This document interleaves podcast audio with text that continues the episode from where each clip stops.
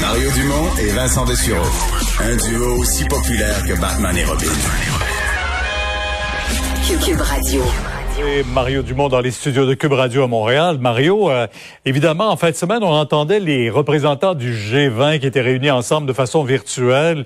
Euh, prôner une distribution équitable du fameux vaccin contre le coronavirus. Mais là, on comprend que chez nous, au Canada, on n'a pas beaucoup payé, mais on a commandé, mais on est sur la liste d'attente, comme on dit. Là. Ouais, il y a les pays très riches qui vont avoir des vaccins au début. On est inquiet pour les pays pauvres, mais nous, le Canada, on sait plus. On sait plus de quel bord de la clôture exactement on, est dans ce cas, dans ce cas-ci. Bon, les Américains vont se servir en premier avec les vaccins qu'ils ont développés à grand frais. 3 milliards de déficit, Mario. Là, on est. Euh, ouais, mais on a, c'est pas pour des vaccins.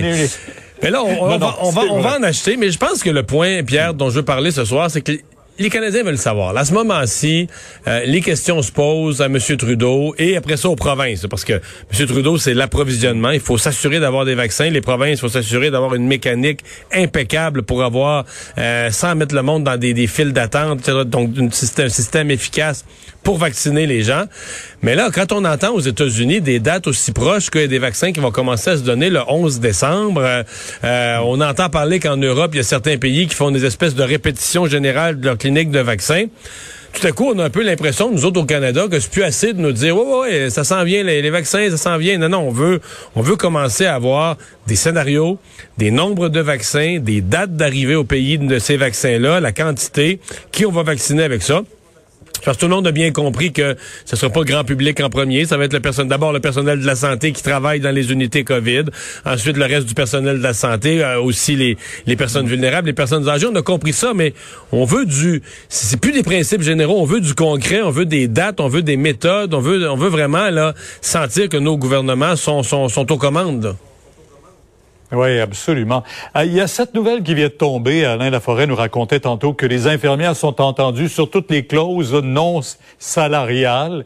Alors, c'est une très bonne nouvelle parce que la pression était tellement forte. Ouais. C'est une excellente nouvelle. Il faut la combiner avec ces déclarations que vient de faire là, euh, en fin de semaine le ministre de la Santé, Christian Dubé, disant qu'en dans l'an 2021, il veut engager massivement des infirmières. Puis là, on comprend qu'on pourra pas en former, on peut pas former des infirmières en trois mois comme on a fait pour des préposés aux bénéficiaires. Donc, c'est vraiment les infirmières qui présentement travaillent dans des agences ou travaillent à temps partiel ou celles qui refusent de travailler à temps plein dans le réseau parce qu'elles considèrent que travailler à temps plein dans le réseau, c'est sérénité, c'est gâcher sa vie, c'est plus être capable de s'occuper de sa famille. Donc, il faut leur prouver, avec l'amélioration des conditions de travail qui ont été négociées, il faut leur prouver que maintenant, c'est plus avantageux d'avoir un poste à temps plein dans le réseau, c'est plus intéressant, vos, vos, vacances vont être respectées, euh, vous aurez plus de temps supplémentaire obligatoire au tout bout de champ. Donc, c'est plus avantageux d'accepter un vrai poste à temps plein dans le réseau que de travailler en agence, etc. Euh, je me suis même demandé, euh, Pierre, est-ce que est-ce que c'est pas à la table de négociation quand on était proche, proche, proche d'une entente où euh, les infirmières ont dit au ministre, tu nous dis que tu vas embaucher beaucoup d'infirmières en 2021? Va donc le dire sa place publique. Commets-toi, commets-toi devant les médias, devant le grand public, pour qu'on comprenne ta parole comme quelque chose qui a été donné, pas juste en secret aux infirmières, mais qui a été donné sur la place publique. Là. Il faudra maintenant motiver des jeunes à aller vers ces, euh, professions-là. Hein, aussi, mais des jeunes, des jeunes, Pierre, c'est ça. Mais des jeunes, c'est une échéance de quatre ans. Donc c'est pour ça que pour les mhm. médias, le ministre doit vraiment convaincre. On peut pas, on peut pas se fier juste sur la formation. Faut vraiment convaincre des infirmières déjà diplômées de revenir s'inscrire pour un vrai poste, pas à temps partiel, un vrai poste à temps plein dans le réseau. C'est un gros défi là, parce qu'il y, en a qui ont été échaudés au fil des ans.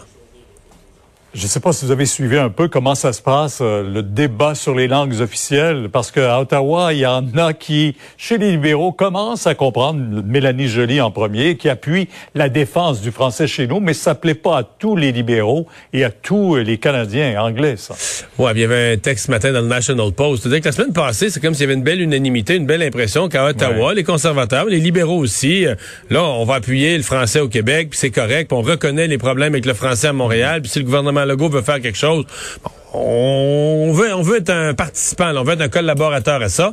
Mais oui, il y a des anglophones qui l'ont su, autant des anglophones du Québec, qui seront pas nécessairement d'accord avec la réforme, en fait, qui seront sûrement en fort désaccord avec la réforme de M. Legault, mais aussi des, anglophones du Canada anglais, qui ont jamais aimé ça, la loi 101, ou que le Québec défende sa langue. Mm-hmm. Et donc, j'ai l'impression, euh, je, souligne le, courage de Mélanie Joly, d'autres libéraux, mais j'ai l'impression qu'il va y avoir des débats au caucus qui vont être, euh, pour rester poli, animés.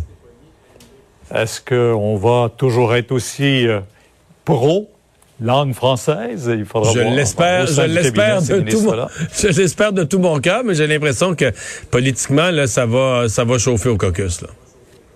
À suivre. Merci, Mario. On vous écoute demain 10h sur LCN. Au revoir. Au revoir. Alors, Alex, euh, aux États-Unis, évidemment, c'est un petit peu absurde la situation où on est, mais même s'il y a plus de votes pour Joe Biden, on attend cette fois-ci cette certification des résultats, parce qu'à partir de ce moment-là, on peut plus revirer de bord. C'est final.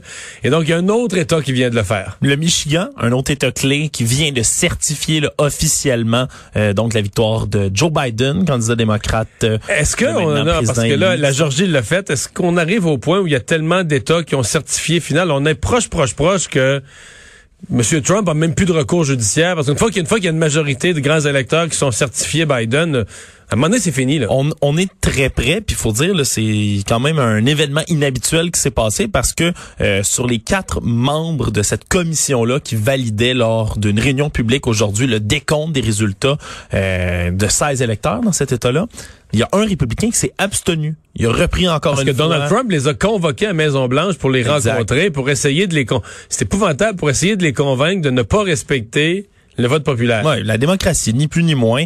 Lui a repris justement là, ce membre républicain-là les accusations d'irrégularité proférées partout, euh, qu'on pouvait voir toutes sortes d'allégations de fraude, mais finalement, ça n'a pas été retenu. Donc, ça a été validé. 16 nouveaux grands électeurs officiellement cimentés pour Joe Biden. Puis là, les disons que les, recours s'amenuisent là pour M. Trump. il y en a perdu, mais c'était un petit recours, mais il y en a de moins en moins. Mais il y en avait un petit aujourd'hui en Pennsylvanie, puis il l'a encore, euh, il l'a encore perdu. Donc ça commence. La, la porte se referme. Là, il reste une mince craque de lumière pour lui à voir si ça va. Il va réussir à faire quelque chose avec ça. Même genre de craque que quand tu veux sortir du bois au golf, faut que tu passes entre deux arbres. Je suis pas sûr qu'il est très bon pour passer sa balle entre deux arbres il doit Être, il doit être assez impatient au golf ces jours-ci, mais il joue beaucoup. Euh, on va euh, s'arrêter. on vous retrouve demain 15h30. Merci d'avoir été là.